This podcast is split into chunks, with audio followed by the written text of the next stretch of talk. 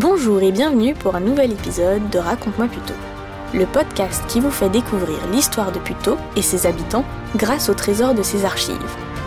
Nous vous proposons de remonter le fil du temps avec nous pour revivre les événements qui l'ont façonné.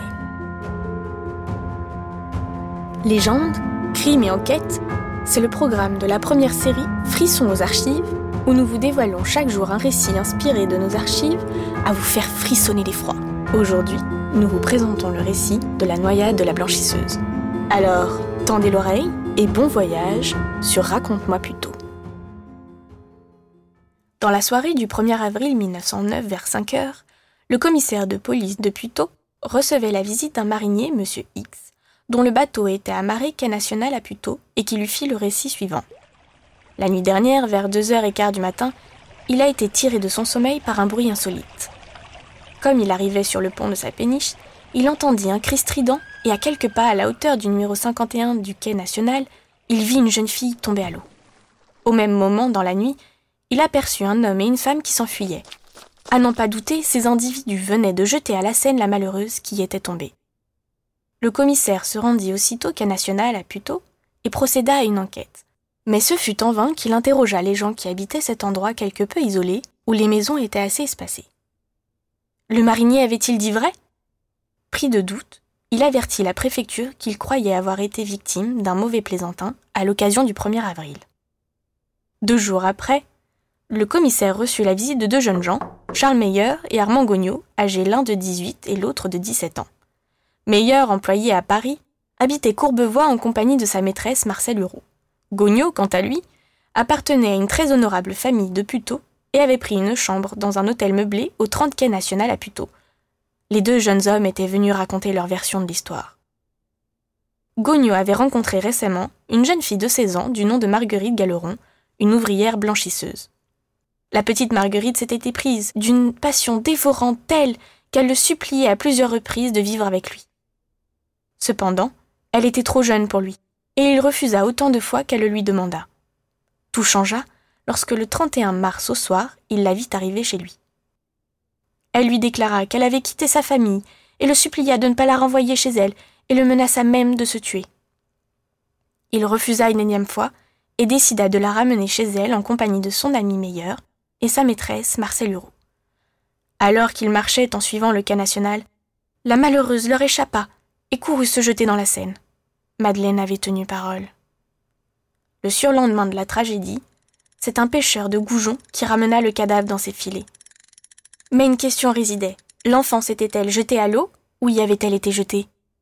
Une personne avait un mobile dans cette affaire. Marcel Hureau. Plusieurs hypothèses étaient envisagées. Avant d'être la maîtresse de Meyer, elle aurait été l'amante d'Armand Gognaud. Marcel, ne pouvant supporter d'être remplacée dans le cœur d'Armand par la petite Galeron, aurait-elle été prise d'une jalousie meurtrière? Comment cette petite pouvait-elle lui voler son Armand? Marcel Hureau n'en aurait pas été à son premier crime non plus. En outre, inquiétée pour une affaire de vol commise à Courbevoie par des individus qu'elle connaissait, Marguerite possédait-elle des informations compromettantes sur cette affaire?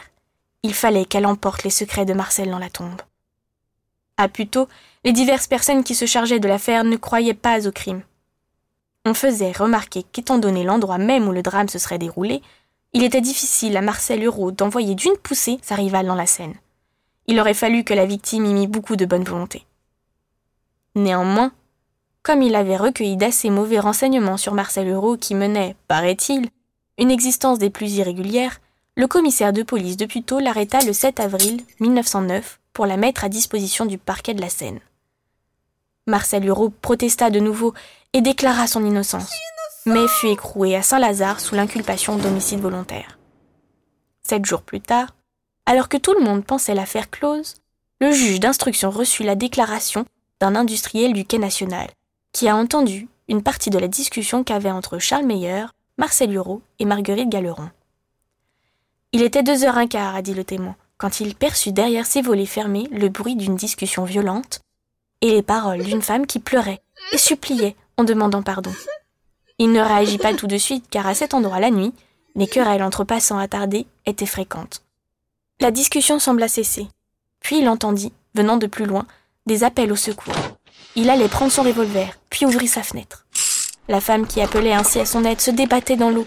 mais il ne pouvait l'apercevoir en raison du talus qui surplombait le fleuve.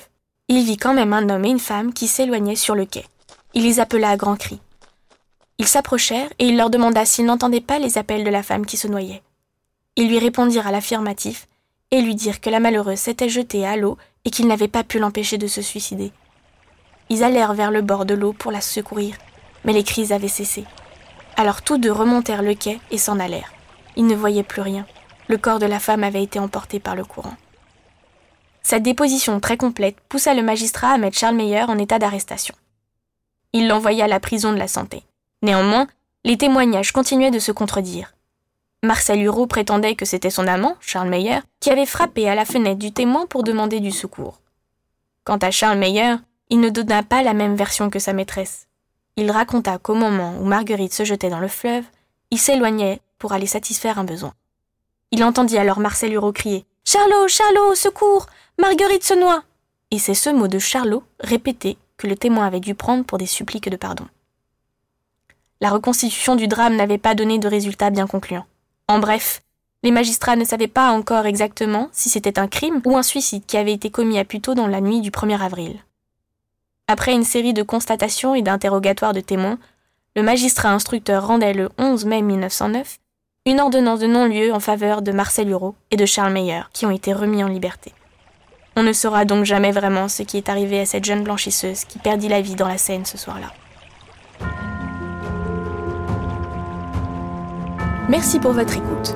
Vous pourrez retrouver les sources de cet épisode sur le site des archives de Pluto. Merci à son équipe pour la préparation, merci au conservatoire pour la technique, et on se dit à la prochaine pour de nouvelles aventures.